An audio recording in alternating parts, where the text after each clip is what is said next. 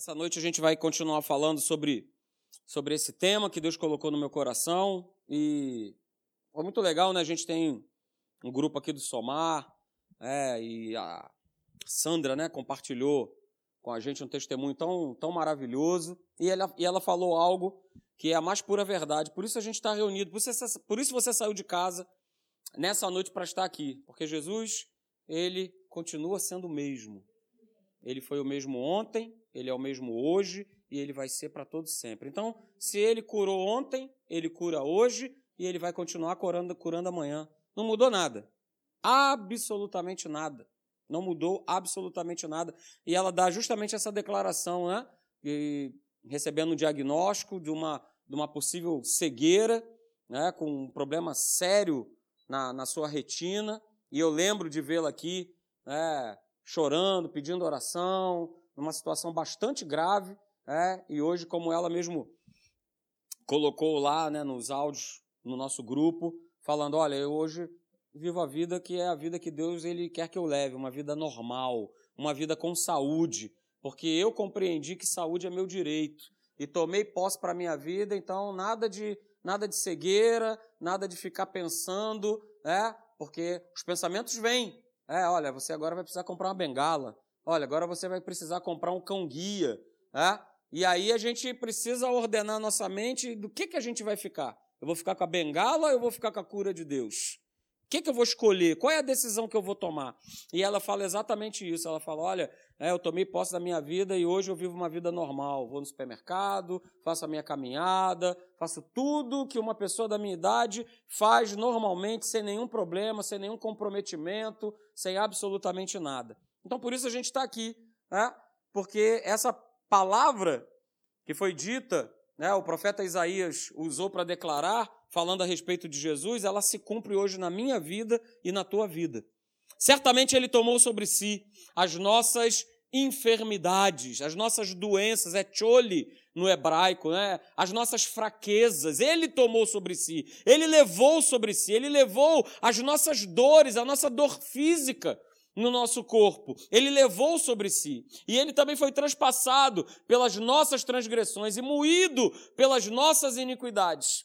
E o texto termina dizendo: Olha, o castigo que nos traz a paz estava sobre ele, pelas suas pisaduras, eu e você fomos sarados por Jeová Rafá, o Senhor que te sara.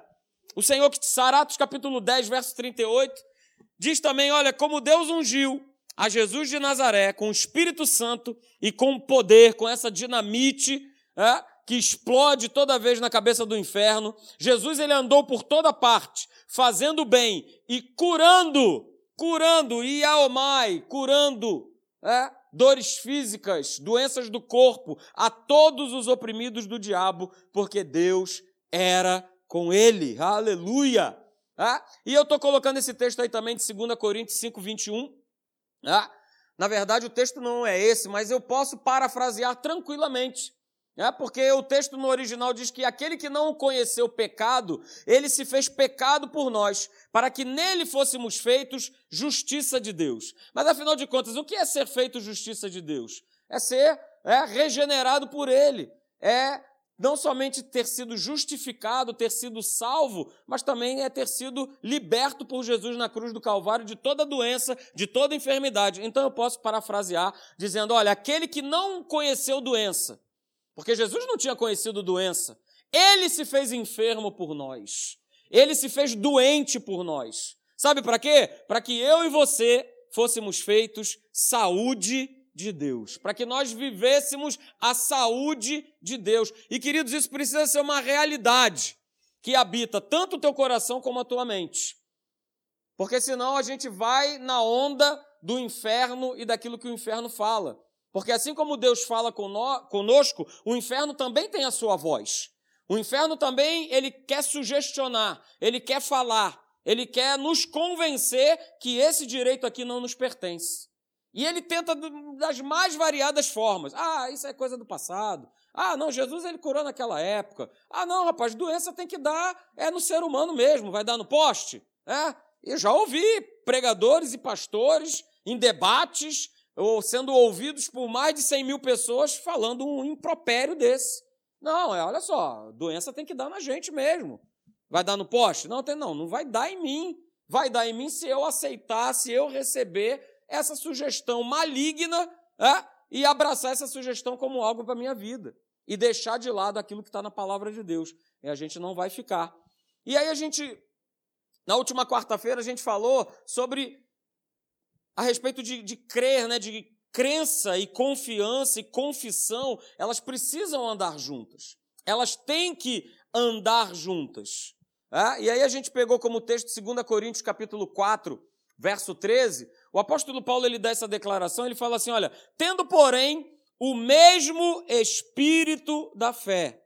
Olha que legal, né? São espíritos. O mundo é regido pelo espírito. Não pense você que é, esse mundo ele está aí solto, largado. Não está. Existem dois senhores, como nós temos tratado aqui nos domingos, né? Somente dois senhores, não existe três, quatro, cinco, são dois senhores apenas. E são dois espíritos: o espírito da fé o espírito do mal, o espírito do engano, o espírito da incredulidade. E aí ele diz isso: olha, a gente precisa ter o mesmo espírito da fé. Sabe por quê? Porque algo está escrito. E aí ele fala: eu criei no que está escrito, só que não parou por aí. Eu não somente criei, eu criei e aí eu falei. Eu verbalizei a minha crença. Eu verbalizei, porque o inferno verbaliza também. Ele não fica só na área do pensamento. Olha, olha aí, hein? Olha aí. Não, ele verbaliza. Ele usa pessoas para verbalizar.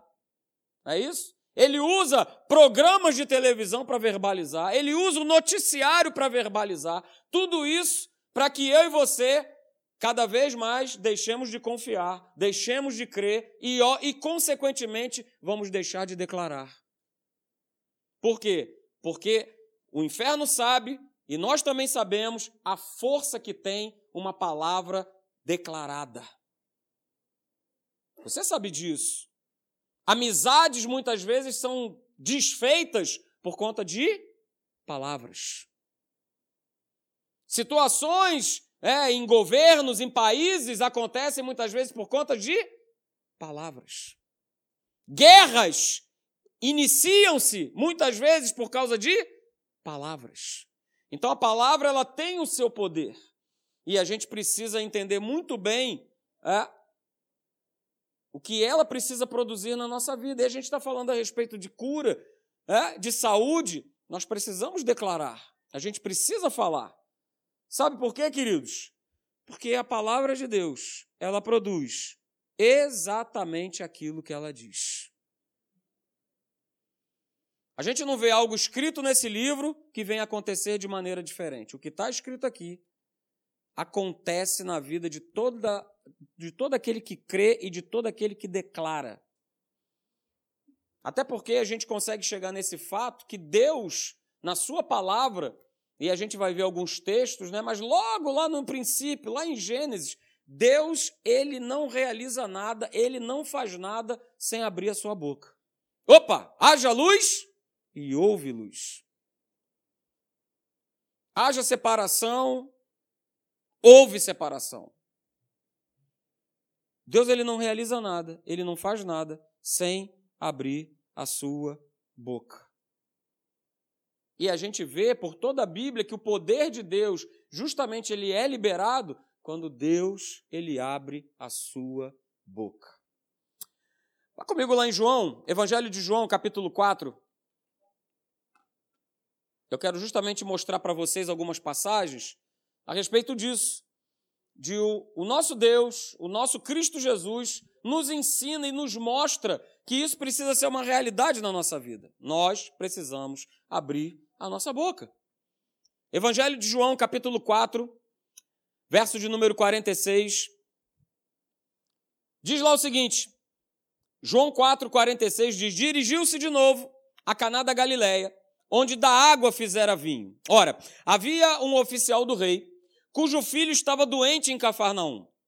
Tendo ouvido dizer que Jesus viera da Judéia para a Galileia, foi ter com ele e lhe rogou que descesse para curar seu filho que estava à morte. Então Jesus lhe disse. Então Jesus lhe disse: Olha, se porventura não virdes sinais e prodígios, de modo nenhum crereis. Mas o oficial rogou-lhe: Senhor, desce antes que o meu filho morra. Verso 50: Vai, disse-lhe Jesus. Jesus abriu a sua boca e deu uma ordem para aquele oficial. Olha só, vai. Vai, porque o teu filho vive. Vai porque o teu filho vive. E aí, olha que legal, que história maravilhosa. O homem creu na palavra de Jesus e o que, que ele fez? Ele partiu. Ele ouviu uma palavra de Jesus e ele creu e ele partiu. Ele creu e houve ação. Ele creu e houve ação.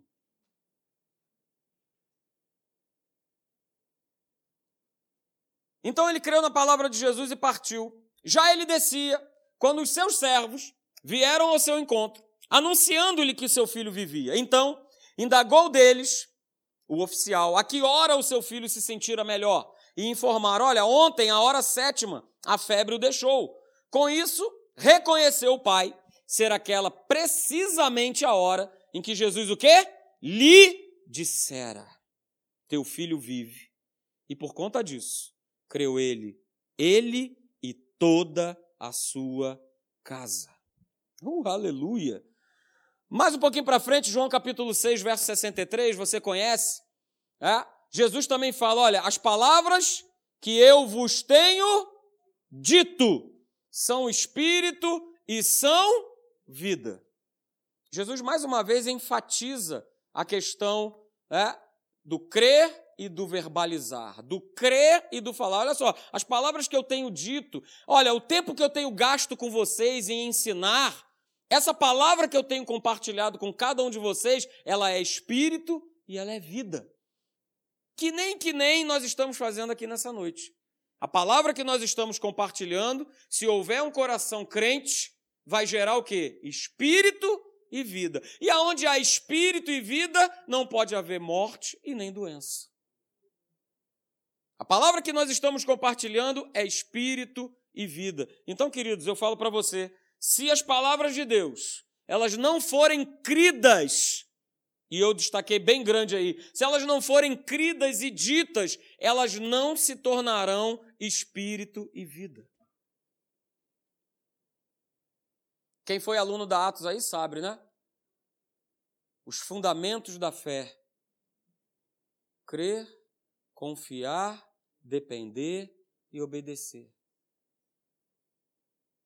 Se não for crido, se não for verbalizado, se não for dito, não vão se tornar espírito e vida. Porque o outro reino, o outro Senhor, quer que você declare que não dá, que não vai dar certo, que você não é curado coisa nenhuma, que o que você carrega é algo hereditário.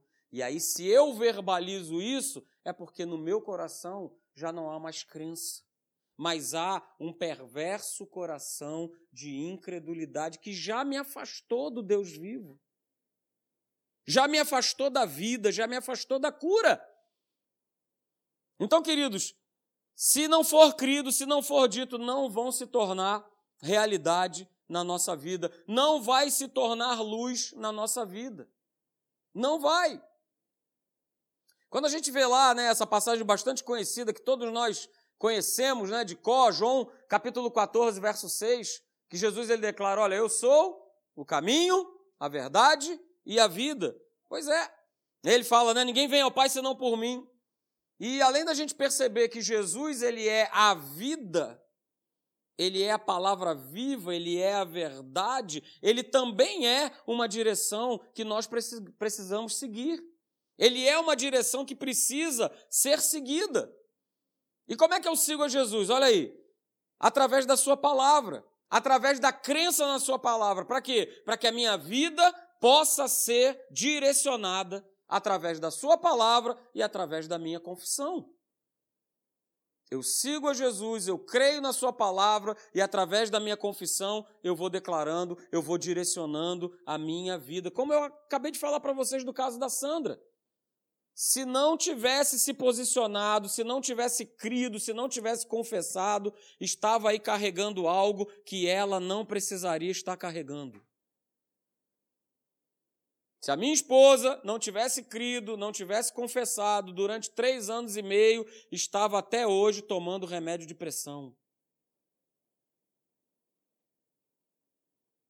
E você pode ter certeza, queridos, a direção que a nossa vida vai tomando, e eu estou falando a respeito de, de nós vermos resultados práticos, vai estar diretamente ligada é, à qualidade da palavra que eu pronuncio.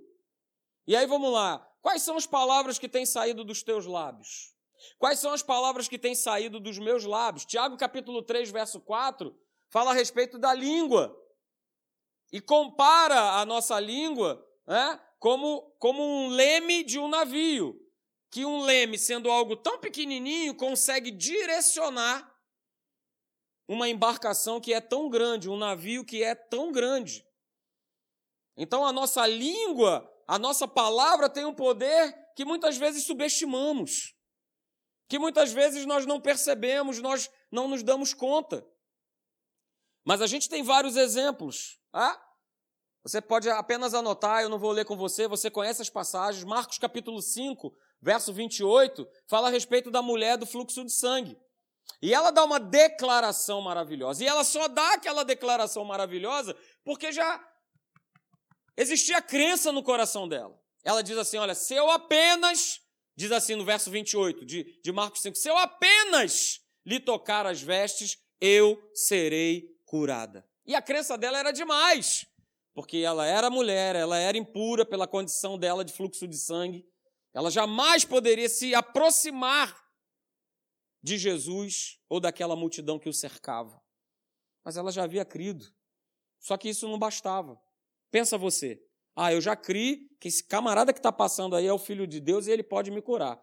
Mas se ela ficasse ali, ó, paradona, o milagre ia acontecer? Não.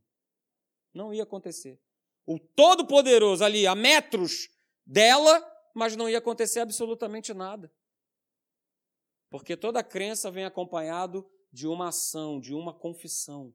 Se eu apenas lhe tocar as vestes, eu serei curada. Assim como lá em Lucas capítulo 5, verso de número 5, a pesca maravilhosa, depois de uma noite inteira tentando pegar algum peixe, fala a respeito de sustento, de provisão, e não tinha sustento, não tinha provisão, não era só para Pedro, mas era para toda uma família, era para toda uma comunidade de pescadores.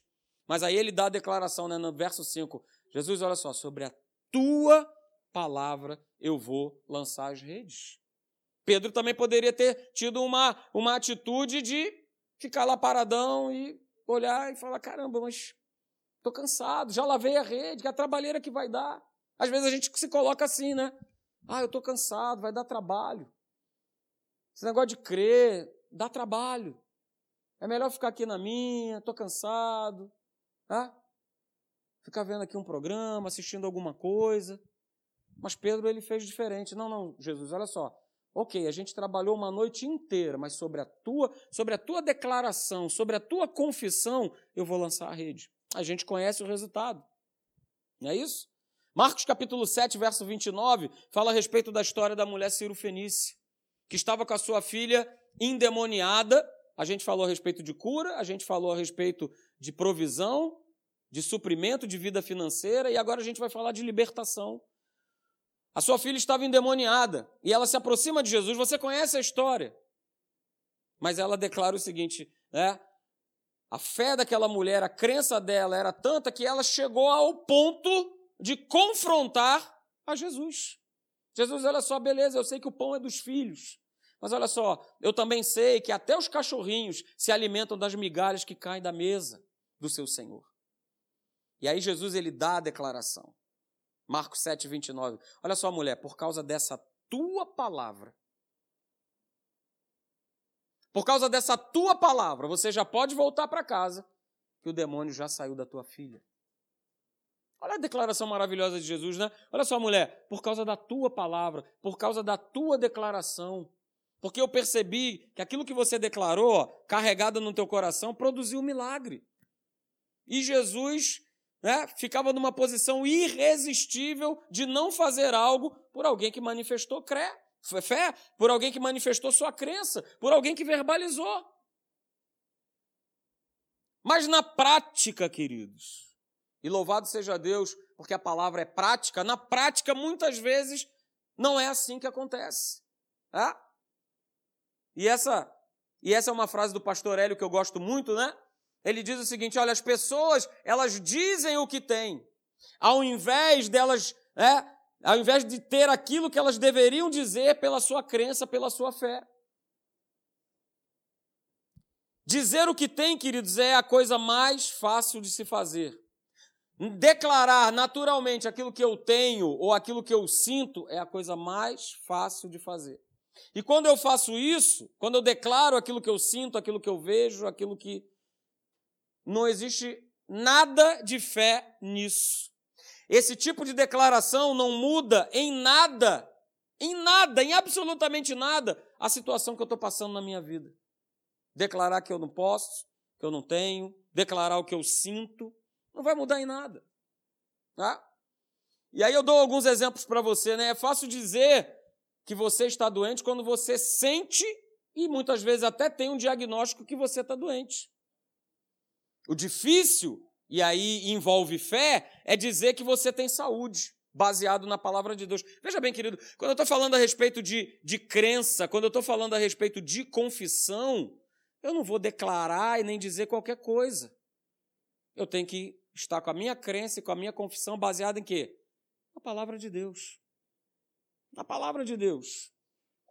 Eu preciso envolver a minha fé nisso, que eu tenho saúde, que saúde me pertence, mesmo eu sentindo, mesmo eu tendo um diagnóstico, porque vai chegar nesse momento onde eu e você vamos precisar nos posicionar. Eu vou ficar com o quê? Eu vou ficar com sintoma, eu vou ficar com diagnóstico, ou eu vou ficar com aquilo que a palavra de Deus me diz. E é uma questão de posicionamento, é uma questão de resistência de fé, que a gente vai. É? Eu já contei aqui para você, não vou repetir, mas houve três anos e meio que eu vi a minha esposa resistindo em fé, declarando: Eu não nasci hipertensa e eu não tenho que morrer tomando remédio. E naturalmente ela tinha um quadro onde ela poderia pegar e, ah, tá bom. Fazer o quê, né? A minha mãe era hipertensa, a minha avó era hipertensa, por que, que eu vou ser diferente delas?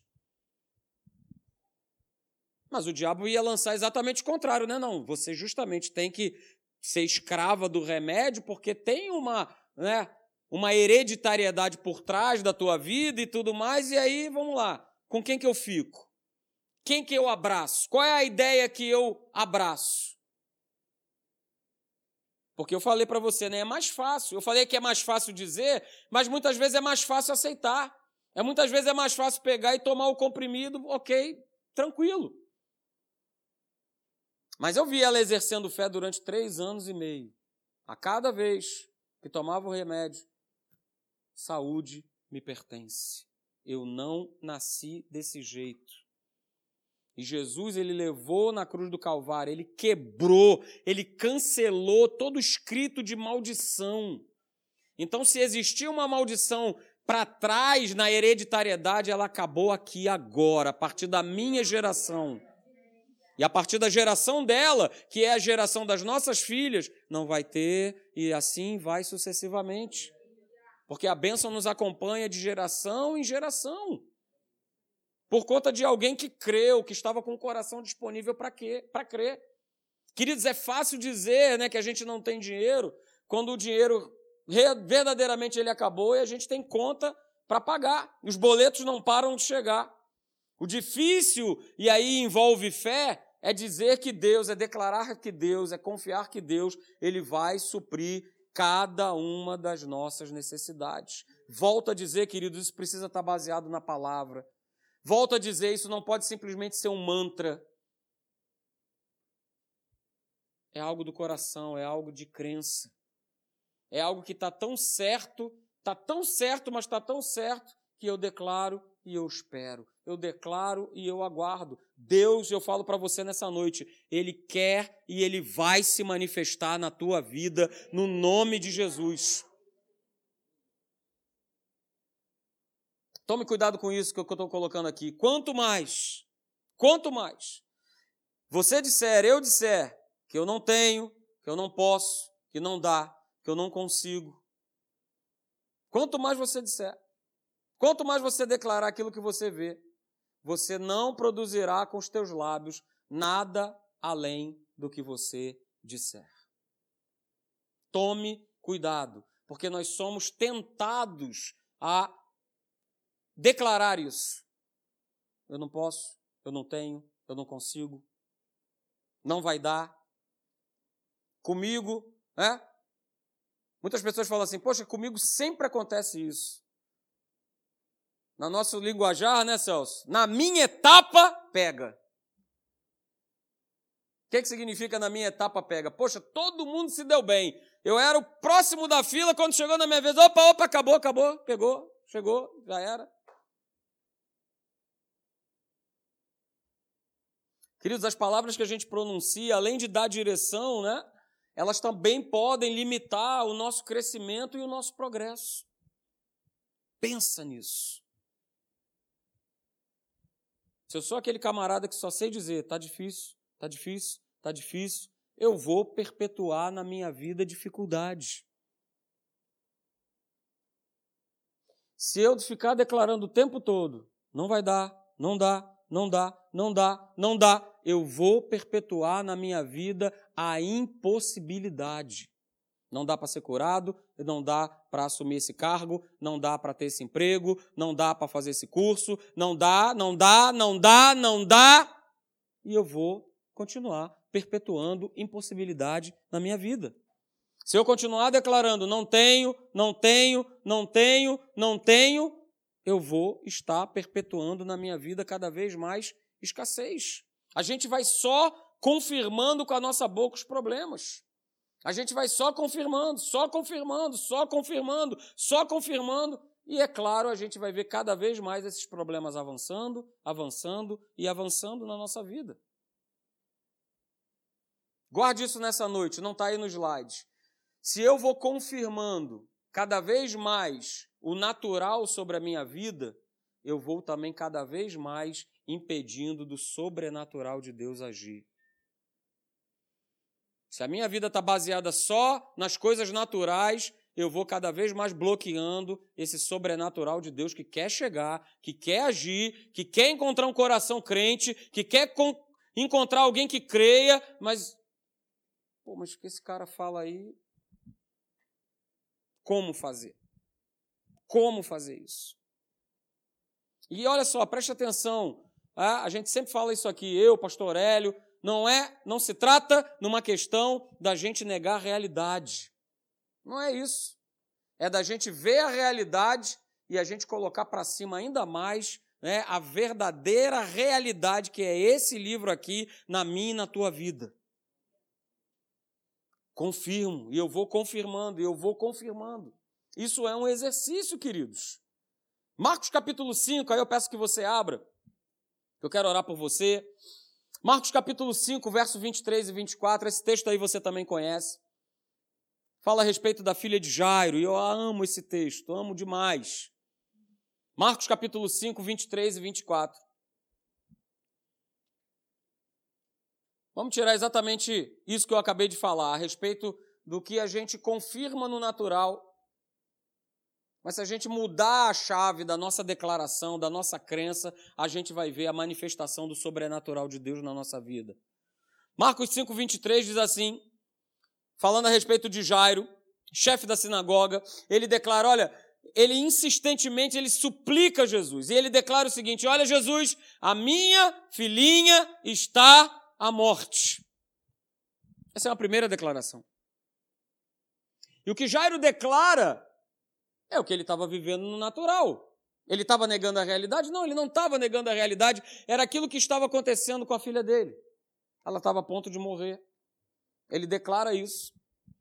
E eu fico tentando imaginar essa cena, não sei se você é assim, mas às vezes algumas passagens eu gosto de tentar meio que visualizar e entrar nesse contexto. E quando Jesus ele ouve essa declaração, olha Jesus, vamos lá em casa, porque a minha filha está à morte. E Jesus deve ter olhado para Jairo. Ok, mas que mais? E aí Jairo continua, e aí ele dá a declaração que aí ele mexe com Jesus. Ele fala: Jesus, olha só, minha filha está à morte. Veja que tem uma pausa aí. E aí depois ele fala assim: olha, vem, impõe as mãos sobre ela, para que ela seja salva e viva. Impõe as tuas mãos sobre ela, para que ela seja salva e ela viverá. E aí existe uma outra declaração de Jairo. Uma que ele constata uma realidade, uma que ele declara o natural, e a outra que ele declara o sobrenatural de Deus sobre a vida da sua filha. Jesus, vai lá, impõe as tuas mãos, porque eu tenho certeza que ela vai viver. E aí o verso 24, pequeno que é, ele diz assim: Jesus foi com ele. E Jesus ele quer ir com a gente. Mas ele está esperando um coração disponível, que acredite e que declare e que fale: Jesus, vamos nessa. Sentir não dá. Eu preciso que você vá, Jesus, comigo. Eu preciso, Jesus, que algo aconteça na minha vida. E por isso a gente está aqui nessa noite. Porque nós vamos orar, nós vamos ungir com óleo, mas o poder não está no óleo.